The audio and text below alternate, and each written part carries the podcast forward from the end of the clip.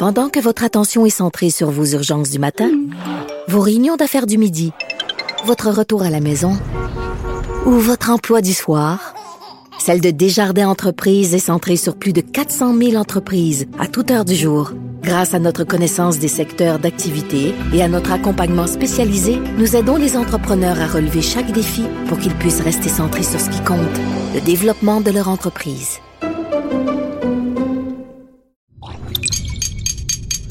Cube Radio. Il connaît tous les dessous de la politique. L'économie, la santé, le transport. Antoine Robitaille. Là-haut sur la colline. Cube Radio. Bon jeudi à tous. Aujourd'hui à la haut sur la colline en quarantaine, Sylvain Gaudreau se demande s'il n'est pas trop tôt pour déconfiner le Saguenay-Lac-Saint-Jean. Je lui demande aussi à ce député péquiste de Jonquière, euh, qui réclame une reprise verte, si le transport collectif n'a pas subi un coup dur, peut-être fatal, avec la pandémie, et si ce ne sera pas un retour à l'automobile.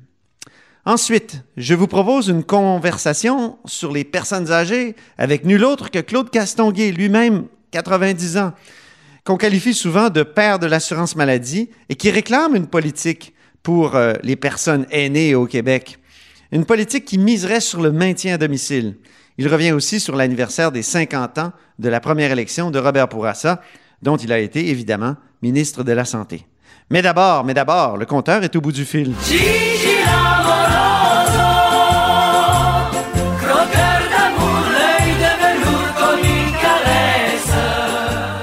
Bonjour Jean-François Gibault. Bonjour Antoine. Notre compteur est accessoirement directeur de la recherche à QMI, euh, spécialiste des, doubles pages dans le journal de Montréal ces temps-ci. Donc, il y en avait une, grande sur les CHSLD assez impressionnante euh, ce matin. Mais c'est pas pour ça qu'on se parle. On se parle du déficit anticipé de, et là, tenez-vous bien, 250 milliards à Ottawa. C'est terrifiant, non, Jean-François? Ah, 250 milliards, c'est gigantesque. C'est la, mise à jour euh, à laquelle on a eu droit ce matin de la part du directeur parlementaire du budget à Ottawa.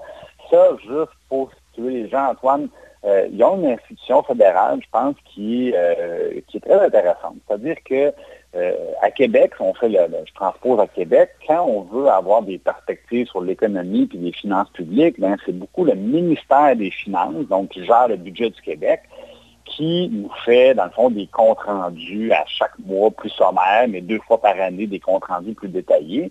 Mais euh, on est tout le temps en face de quelqu'un qui est à la fois juge et parti, parce qu'il y a une journée, il fait des prévisions, puis quelques mois après, il nous explique pourquoi ces prévisions y étaient bonnes ou moins bonnes. Euh, alors on dit, bon, ça, ça manque peut-être des fois un peu d'indépendance. À Ottawa, il y a un officier qui relève du Parlement et non pas du gouvernement fédéral qui joue un peu le rôle de, chien de garde, un peu comme le vérificateur général. Oui, c'est ce que j'allais dire. On a quand même le vérificateur général qui est nommé par l'Assemblée nationale. Donc, euh, Oui, sauf que je, vous fais la nuance tout de suite. Le vérificateur général, Antoine, ça le dit, c'est un vérificateur. C'est un contrôleur de la conformité. Ça, ce que ça veut dire, c'est tu as fait une, tu as fait une prévision, la prévision, après ça, je vais voir est-ce qu'elle s'est avérée, oui ou non, et l'écart est de combien si la prévision n'était pas bonne.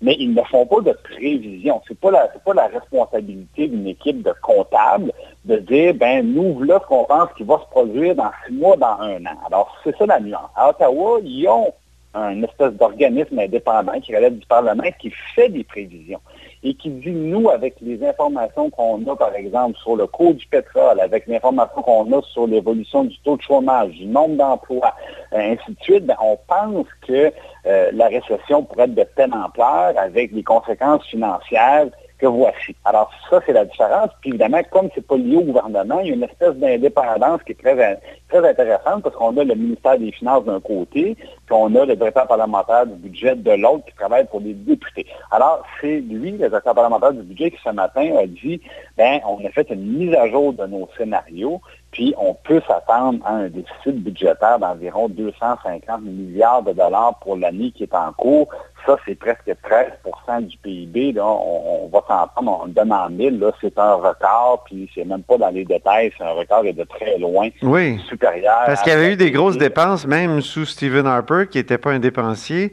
euh, en 2008, lors de la dernière euh, grande crise euh, financière, celle-là. Mais c'était, on était loin de 250 milliards. Là. Ça se compare un petit peu plus à la situation de 82, là, pour les plus vieux qui s'en rappellent. il y avait eu le deuxième choc pétrolier un peu avant, puis qui avait mené à, une récession. Puis, mais encore là, à l'époque, on parlait peut-être de 8% du PIB. Là, on est à 12-13. Donc, on, est vraiment dans une situation qui est hors norme. L'autre chose qui est intéressante, c'est que le directeur parlementaire du budget, Antoine, lui, il a sa calculatrice dans les mains et à chaque fois que M. Trudeau annonce des, des nouvelles mesures, ben, euh, ils pitonnent. Et là, on le sait, à Ottawa, euh, ils en ont fait des dizaines de mesures. Là, je pense qu'il y a une mesure pour les unijambistes roux nés le 29 avril. ben, il y en a, il y en a, oui. Il y en a pour 146 milliards de mesures jusqu'à présent au gouvernement fédéral. Et ça, ça fait partie évidemment de cet énorme déficit-là que le directeur parlementaire du budget annonce. Et euh, tantôt, euh, moi, je pense qu'il y aura probablement des commissions parlementaires, si ce n'est pas plus, pour la gestion de la gestion de tout ça. Je veux dire, les parlementaires à Ottawa se réunissaient notamment pour la question des étudiants. Ben, on le sait, c'est un programme qui est lancé pour donner 1250 dollars par mois aux étudiants. Mais oui. Euh, c'est un programme qui va les empêcher d'aller ramasser les fraises puis les framboises. Voilà on pense que tout le monde voit un peu les mêmes conséquences potentielles. Alors ça, c'est un programme. Puis juste pour vous dire, là, si on parle de 5,3 milliards là, sur un total de 146. Alors, des mesures, il y en a beaucoup, beaucoup, beaucoup. Les plus grosses, je le rappelle, la subvention salariale pour les entreprises qui perdent plus de 30% de leurs revenus. Ça, c'est le plus gros morceau, 76 milliards. Après ça, il y a la prestation canadienne d'urgence, le fameux chèque de 2000 dollars. Il y en a pour 36 milliards de dollars. Ça, c'est des gros, gros, gros morceaux. Mais au total, bon, il y en a plusieurs dizaines et le total, 146 milliards de dollars. Mais à ça s'ajoute évidemment euh, la question des prix du pétrole. On en a déjà parlé.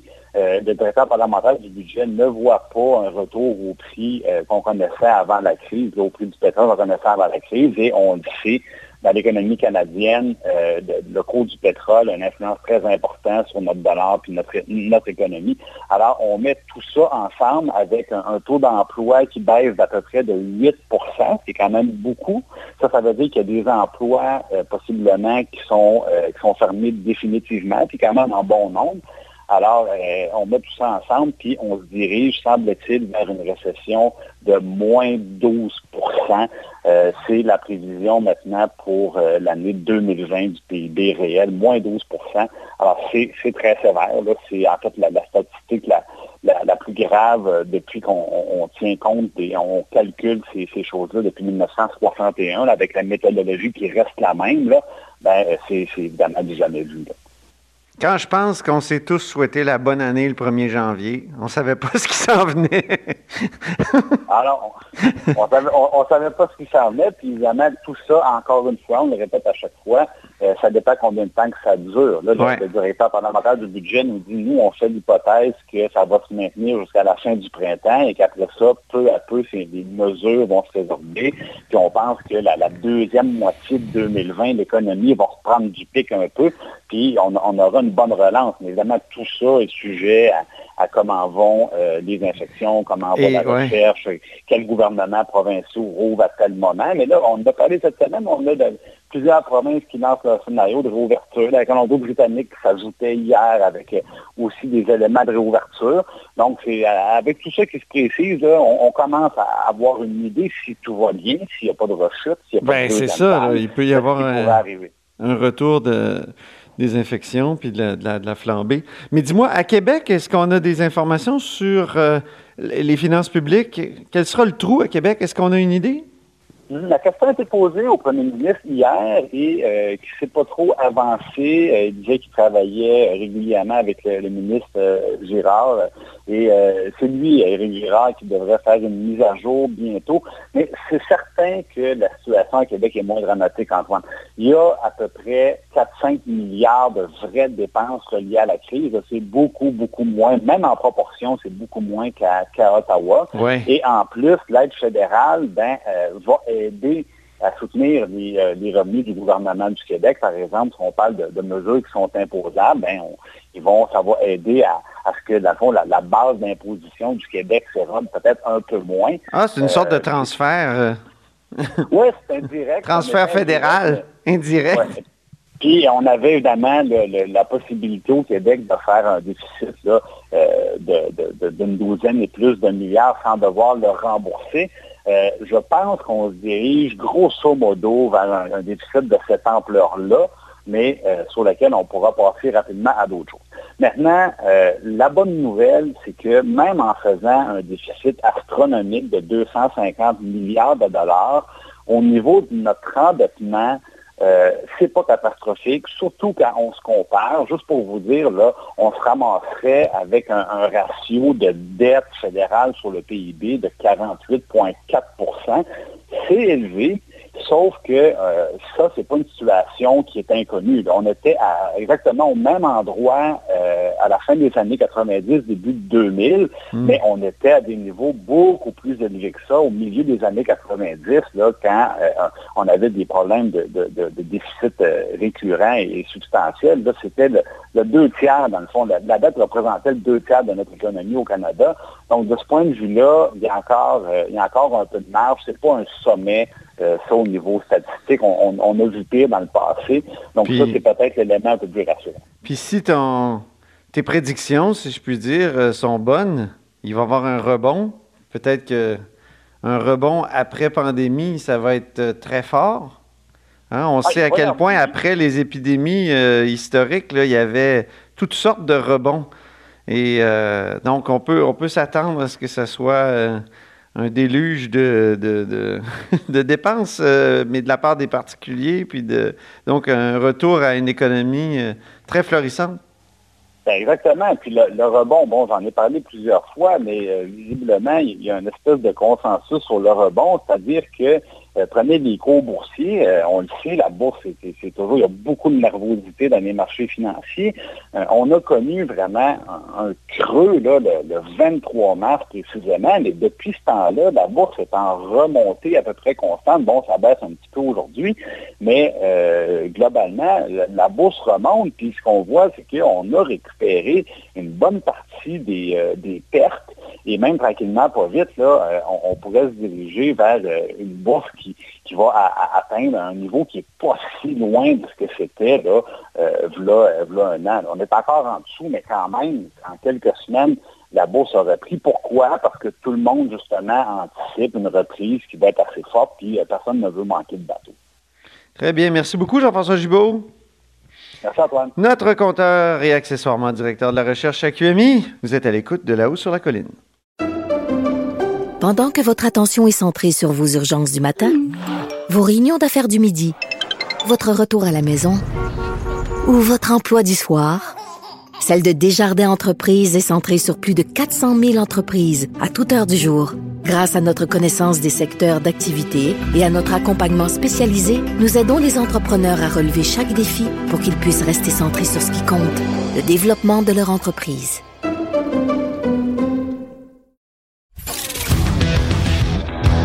Sur la colline. Une entrée privilégiée dans le Parlement. Cube Radio. Au bout du fil, il y a Sylvain Gaudreau, député de Jonquière. Bonjour. Oui, bonjour Antoine. Alors, comment ça se passe, la COVID euh, au Saguenay-Lac-Saint-Jean? Ben, écoute, euh, pour un, député, là, c'est très, très euh, demandant et mon équipe également. on travaille, on travaille tous à distance. Évidemment, on se fait beaucoup de rencontres en télétravail, mais vous savez, quand les, citoyens appellent au bureau de circonscription, c'est parce que ça va pas bien. Donc, ils ont toutes sortes de demandes. Ils veulent savoir s'ils se qualifient dans un programme X ou euh, dans un programme Y. Euh, c'est toujours des zones grises. Euh, on, intervient également pour débloquer un certain nombre de situations. Par exemple, moi, j'ai travaillé fort pour permettre des visites à une maison de soins palliatifs dans ma circonscription. Euh, ceci étant dit... Oui, je lisais 16 000 à plusieurs organismes euh, que vous avez remis. Exact, parce qu'on a eu un, montant supplémentaire pour notre programme de soutien à l'action bénévole oui.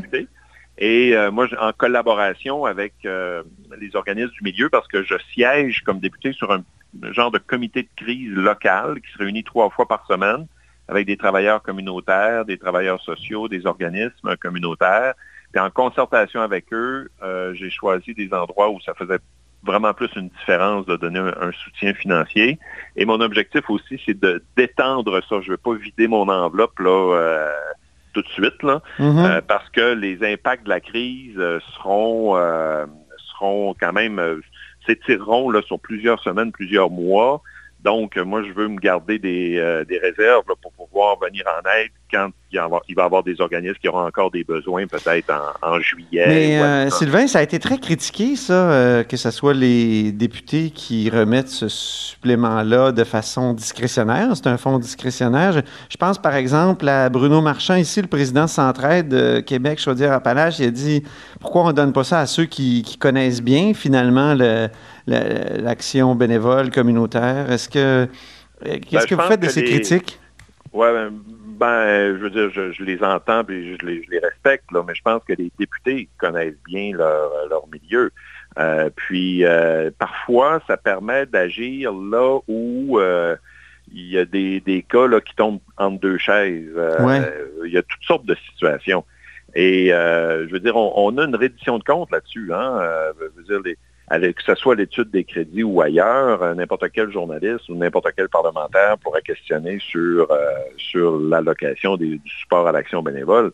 Moi, je vous dirais que de façon très générale, c'est pas de la partisanerie qui est faite là-dedans. Ah c'est vraiment pour venir en aide à des, à des groupes, à des, à des organisations euh, où Centraide ne pourrait pas intervenir. Imaginez des, clubs euh, sociaux qui normalement se financent avec de la vente euh, ou du porte-à-porte ou une soirée bénéfice. Okay. Là, ils peuvent pas parce que c'est la COVID, mais pourtant, ils ont, ils ont autant de demandes pour venir en aide à, des, à, des, à des familles ou peu importe. Alors, nous, on arrive comme députés avec un fonds qui nous permet d'agir là où d'autres agissent pas moi, je pense que c'est tout à fait correct comme ça.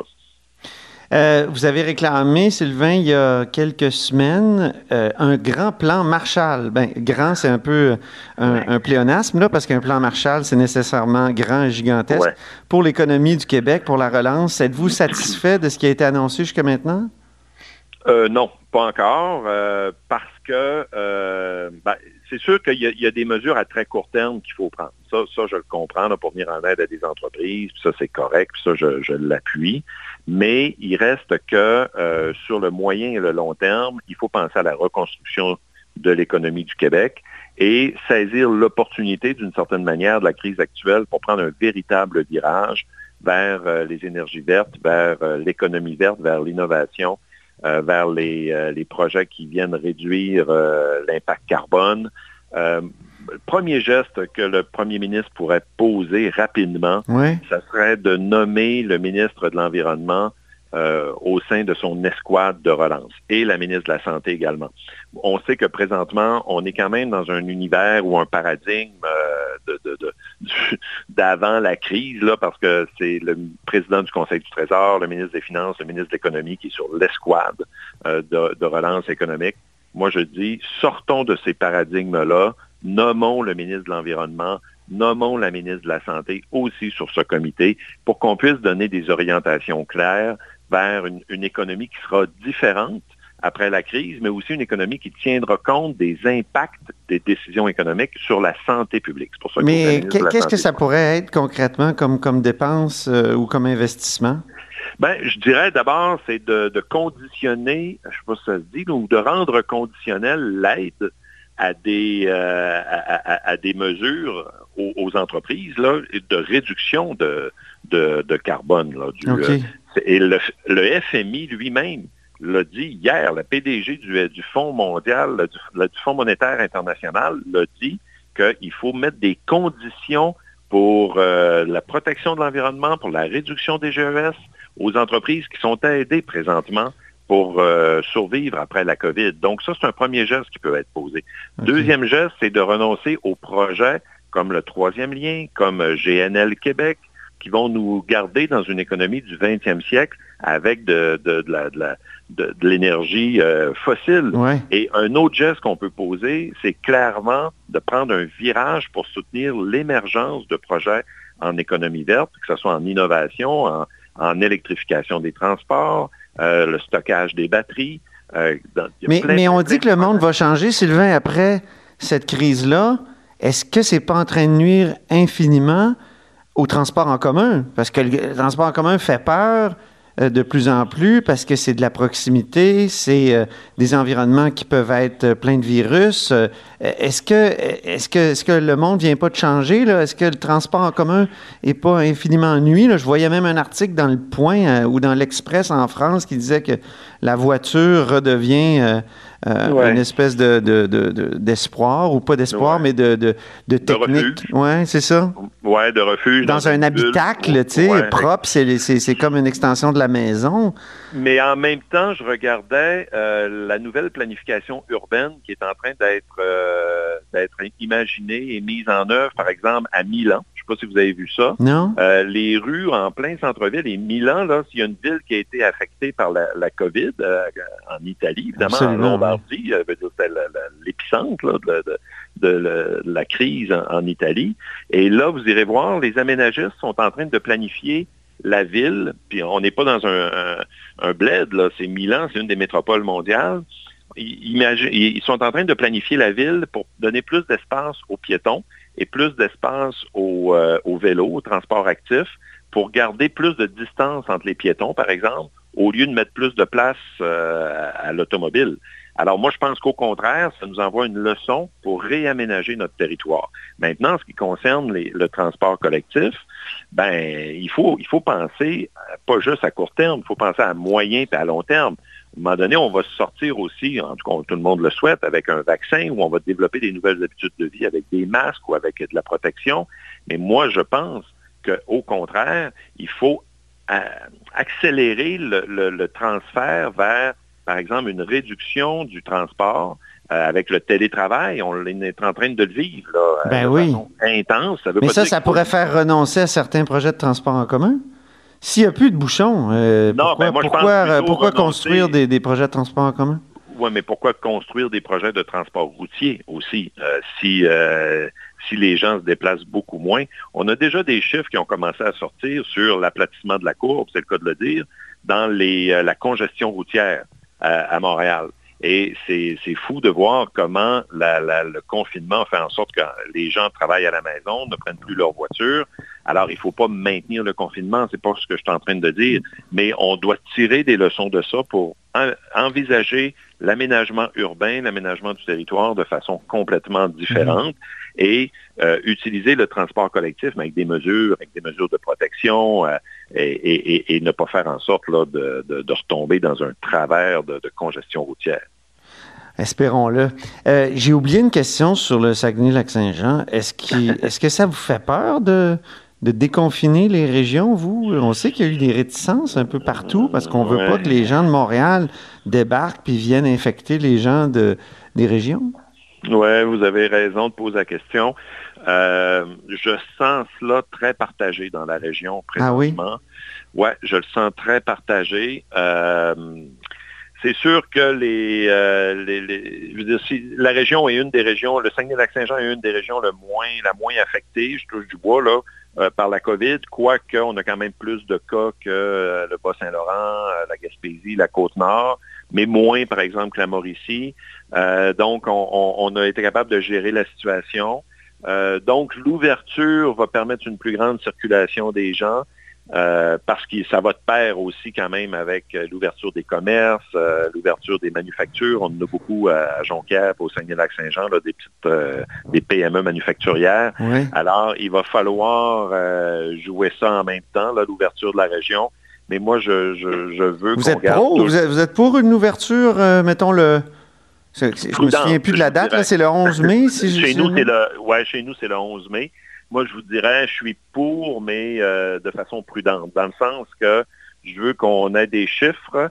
Euh, régulier avec la santé publique et peut-être prendre une décision à un moment donné de, refermer. Alors, il faut qu'on garde ça quand même. Vous n'avez pas envie d'aller à l'étape pour contrôler le monde? ben, c'est drôle parce que je, les, barrières à l'entrée du parc me rappellent euh, cette époque euh, quand j'étais tout petit. Il y avait encore, on disait, ah, la barrière du parc. Et on comptait les gens qui rentraient dans le parc des Laurentides pour savoir s'ils allaient le traverser à temps. Euh, il y a des photos, vous irez voir là-dessus. les barrières avaient, avaient sauté, mais ils gardaient les bâtiments quand même quand, moi, j'étais, mettons, j'avais 5-6 ans pour traverser le parc avec, mes parents ben, qui nous racontaient ça. Fait que là, j'ai l'impression qu'on retourne dans le temps avec les, barrières à l'entrée du parc. C'est ça, ça fait penser. Justement, pendant qu'on parle du passé, euh, j'aimerais ça savoir ce que signifie pour vous, Sylvain, qui, aviez quand même, euh, qui étiez tout petit, un an, deux ans, quand euh, Robert Bourassa a été élu pour la première fois? Ben, écoutez, le 29 avril 1970, j'étais intra-utérin. Ah, OK, OK, même pas. OK, OK. c'est moi qui avais deux ans. OK, c'est. Je suis, né quelques mois après. C'est ça. Euh, sauf que euh, pour moi, le, 50e anniversaire de, la première élection de, Robert Bourassa, ça me. Ça je peux pas dire que ça me rappelle parce que j'étais trop petit pour m'en souvenir, mais ça, me, ça me remémore le fameux glissement de terrain de Saint-Jean-Vianney. Ça, ah écoutez, c'est une catastrophe qu'il ne faut pas oublier. L'année prochaine, ça va faire 50 ans. Donc, le 4 mai 1971, alors que les gens étaient en train d'écouter euh, le, match final euh, du, euh, je pense que c'était les Canadiens de Montréal avec Chicago, le 4 mai 71, mm-hmm. vers la fin de la soirée, il y a eu un glissement de terrain qui a emporté une quarantaine de maisons du village de Saint-Jean-Vianney, eh qui était juste au nord de Jonquière, donc l'autre bord de la rivière Saguenay, et euh, malheureusement 31 morts.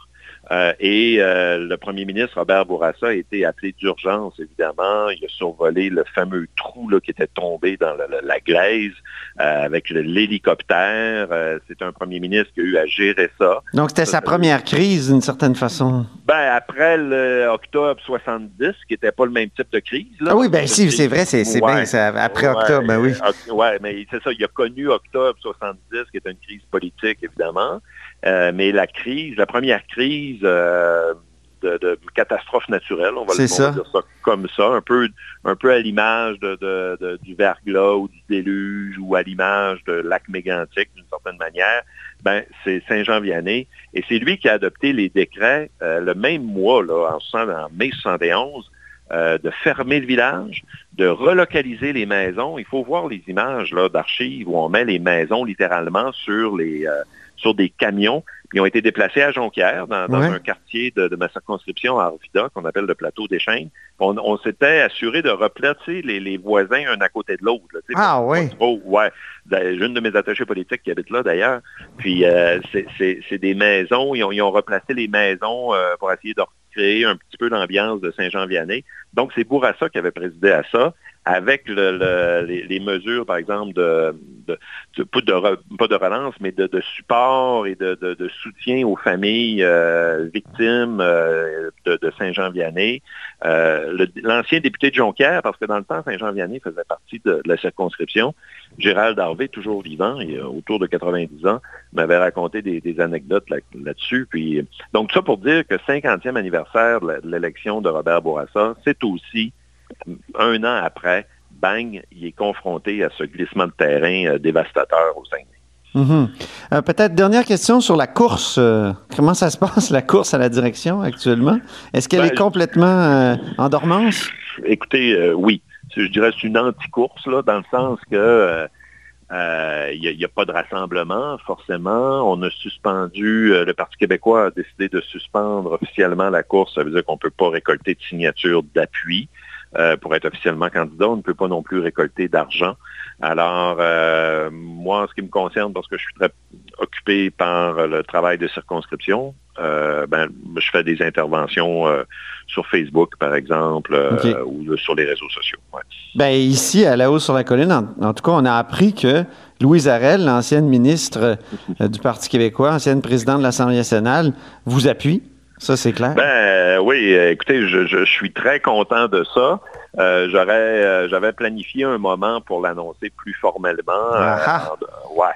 Mais là, étant, étant l'œil de lynx que vous êtes, vous êtes allé chercher la, la, la, la, confession plutôt, mais c'est tout à fait correct. moi, moi, ce qui me, ce qui me plaît, c'est que c'est une c'est une personne, évidemment, Mme Arel, qui connaît très, très bien, euh, c'est un euphémisme, là, qui connaît très, très bien Montréal. Euh, alors que moi, je passe pour le gars des régions, qui. Euh, alors moi, je veux dire, non, je suis très présent à Montréal, je connais bien Montréal, j'y vais souvent, mais là, moins parce que c'est la COVID, là. Mais j'ai l'habitude d'être très, très présent à Montréal, donc d'avoir quelqu'un comme Louise Arel qui dit oui, c'est Sylvain qui, qu'il nous faut pour euh, le Parti québécois.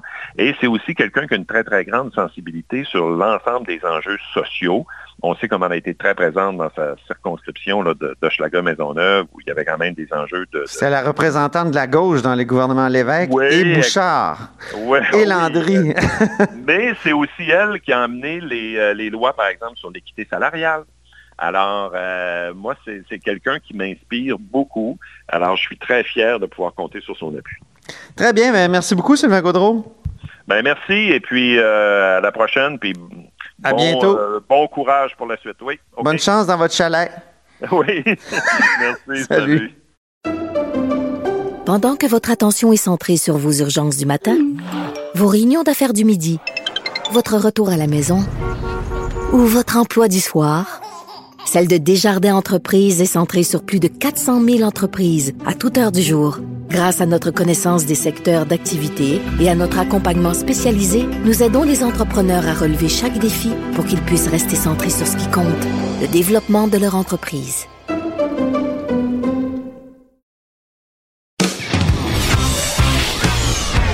Là-haut sur la colline. La politique autrement dit. Cube Radio. Au bout du fil, il y a Claude Castonguay, ancien ministre, ancien sénateur. Euh, bonjour. Bonjour. Euh, donc, euh, vous publiez dans, la presse hier un texte intéressant qui s'intitule Vers une politique pour les personnes âgées. et dans ce texte, vous dites qu'il y a un trait culturel québécois, c'est de, pour le dire en langage populaire, placer euh, les personnes âgées. Euh, comment on explique euh, ce trait culturel qui est une sorte d'abandon des, personnes âgées? Pas nécessairement, parce qu'il ne faut pas oublier que la majorité des personnes âgées ne sont, ne sont pas malades. Alors, c'est un trait culturel parce qu'il n'y a pas juste les gens dans les CHSLD, mais public ou privé, mais il y a toutes les gens dans les résidences pour personnes âgées. Euh, il y a une explosion de résidences pour personnes âgées au Québec que l'on ne retrouve pas euh, dans les autres provinces ou même dans les pays de l'OCDE. Mm-hmm. Et la seule chose, moi, la seule explication que je peux voir, c'est que la génération qui nous a précédés ou qui nous ont précédés, mm-hmm. euh, ce sont des gens qui ont eu la vie, la vie dure, ceux là, qui arrivent là, euh, dans mm-hmm. les âges de 70-80. Mm-hmm. Et pour plusieurs, l'arrivée à la retraite, c'est vraiment là, un soulagement. Euh, pour eux, c'est le c'est l'idée de se retrouver dans une résidence où ils n'ont plus à se préoccuper, euh, mm-hmm. se préoccuper de tous les soucis quotidiens. C'est vraiment une libération. Euh, alors moi, j'expliquerai ça comme ça. C'est probablement pas très valable scientifiquement ou autrement, mais moi, c'est mon explication. Bien. Euh, vous dites qu'il faudrait que les personnes âgées restent davantage à domicile. Il y a quelques années, il y a un ministre, euh, le ministre Régent Hébert, avait proposé euh, une assurance autonomie. Est-ce que vous étiez favorable à cette assurance-là qui aurait favorisé justement le maintien à domicile en, permettant aux ben, gens de dépenser une, somme qui leur serait remise? Oui. Mais tout ça, ça aurait été très bien si ça avait été commencé il y a 30, 40 ans mm-hmm. et qu'un fonds avait été accumulé. Mais là, aujourd'hui, on est rendu là. Euh, le problème, il est là, il est immédiat et euh, il n'y a pas de temps pour accumuler parce que faut solutionner le, problème des gens qui arrivent en grand nombre à la retraite. Oui. Alors, euh, un, régime d'assurance, ça peut donner à long terme des résultats possiblement, mais ça créera d'autres problèmes en même temps. Mais le point principal, c'est que ça aurait dû être fait longtemps, comme dans, quelques pays, semble-t-il. Mais là, aujourd'hui, il est trop tard. Euh, on est rendu à l'époque où le fonds euh, serait nécessaire et il n'existe même pas, il n'y a pas de ressources dedans. Mhm. Ah oui. Mais quand vous avez créé l'assurance euh, maladie, est-ce qu'il y avait un fonds à ce moment-là? Euh, l'assurance si on prend votre, votre, raisonnement. Ben, l'assurance maladie, c'est pas une certitude que vous allez être malade le, lendemain. Alors que pour les personnes âgées, le présentement, le problème, il est là. Hum, euh, l'assurance maladie, en fait, c'est une partie d'un système de santé. C'était pour qu'il n'y ait plus de barrières financières à l'obtention des soins de santé. Et euh, c'était son, son but.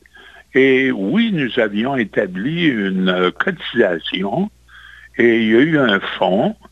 Et d'ailleurs, dans les premières années euh, de l'assurance maladie, le fonds euh, était positif et permettait l'accumulation d'une certaine somme pour faire face éventuellement euh, à une augmentation des coûts dû au vieillissement. Ah oui, OK. malheureusement, quelques années plus tard, euh, lorsque le Parti québécois a pris le pouvoir, M.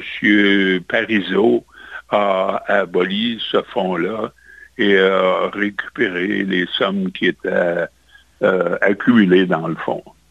Ah oui. Ah oui, hein, je, ça, j'ignorais ça. Euh, dites-moi, là, maintenant, on parle beaucoup des maisons des aînés.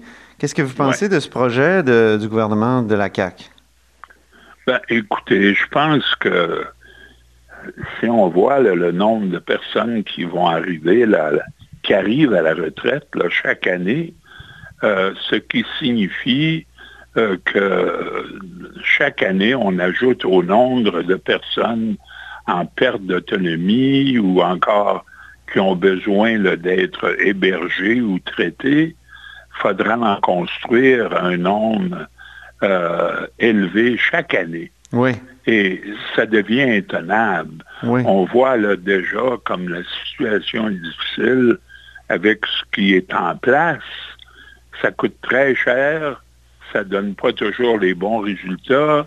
Dès que les gens entrent dans la dans la plupart des CHSLD, ils s'engagent dans un processus de, mhm. perte de leurs moyens physiques et mentaux, alors que euh, y a l'autre voie, celle que souhaite de toute façon euh, la très grande majorité des gens, c'est de demeurer chez eux. Oui. Alors, c'est ça l'option. Euh, une option qui est beaucoup plus satisfaisante, mhm. qui répond à l'aspiration des gens et qui, au surplus, coûte beaucoup moins cher que euh, l'hébergement ou euh, les CHSLD. Et, mais, mais, comment on finance cette, ce maintien à domicile? Parce que ça va prendre des soins aussi. si on ne fait pas une assurance autonomie, puis si c'est pas ben, ça va rentrer dans les budgets. Au lieu de s'engager, comme dans le moment, là, dans les CHSLD où, on a trop de monde, qui coûte très cher, si on peut euh, euh, renverser ça, cette tendance-là, et diminuer les gens qui vont dans les CHSLD, euh, on va libérer des sommes.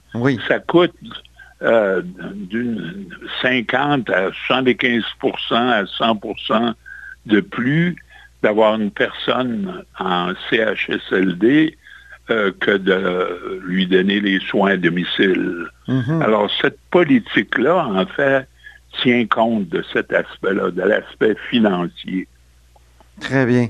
J'ai une dernière question, historique celle-là. Euh, Monsieur Castonguay, le 29 avril 1970, donc hier, jour pour jour, vous deveniez euh, euh, député de Louis Hébert, si je ne m'abuse. Oui. oui. Et vous avez participé, donc, quand vous avez participé en politique, vous avez été en politique trois ans, trois ans très intenses, création de l'assurance maladie, euh, crise d'octobre. Si vous regardez le, chemin parcouru euh, depuis 50 ans par le Québec, euh, si vous aviez à, résumer en quelques mots votre, impression, quelle est-il? Ben, écoutez, on a succédé au parti de l'Union nationale, l'héritage de Maurice Duplessis parce que le gouvernement que l'on a défait l'élection de 1970, c'était l'Union nationale. Oui, de Jean-Jacques euh, Bertrand. même, si on avait passé quelques années sous la gouverne de Jean Lesage et des libéraux, qui nous avaient donné un bon coup de pouce, il restait encore beaucoup à faire. Oui. Et euh, c'est dans ça que nous nous sommes engagés et euh, le mouvement s'est poursuivi par la suite. Euh, la création d'emplois, l'économie, euh, un meilleur équilibre entre le, mhm. social et l'économique. Et je crois qu'on a fait des progrès énormes. Même s'il nous reste encore du chemin à parcourir, on a fait des progrès énormes comme société. Oui. Bon, ben très bien. Alors, euh, je résume ça par fierté. Dans le fond, vous êtes euh, fier du chemin parcouru? Oui, oui, oui, tout à fait. Très bien. Je vous remercie beaucoup, Claude Castonguay. Parfait, merci. Très bien. Claude Castonguay euh, a été ministre de la Santé dans le gouvernement de Robert Bourassa, sénateur. Vous êtes à l'écoute de là-haut sur la colline. Cette émission est maintenant disponible en podcast. Rendez-vous dans la section balado de l'application ou du site pour une écoute sur mesure en tout temps. Cube Radio, autrement dit. Et maintenant, autrement écouté.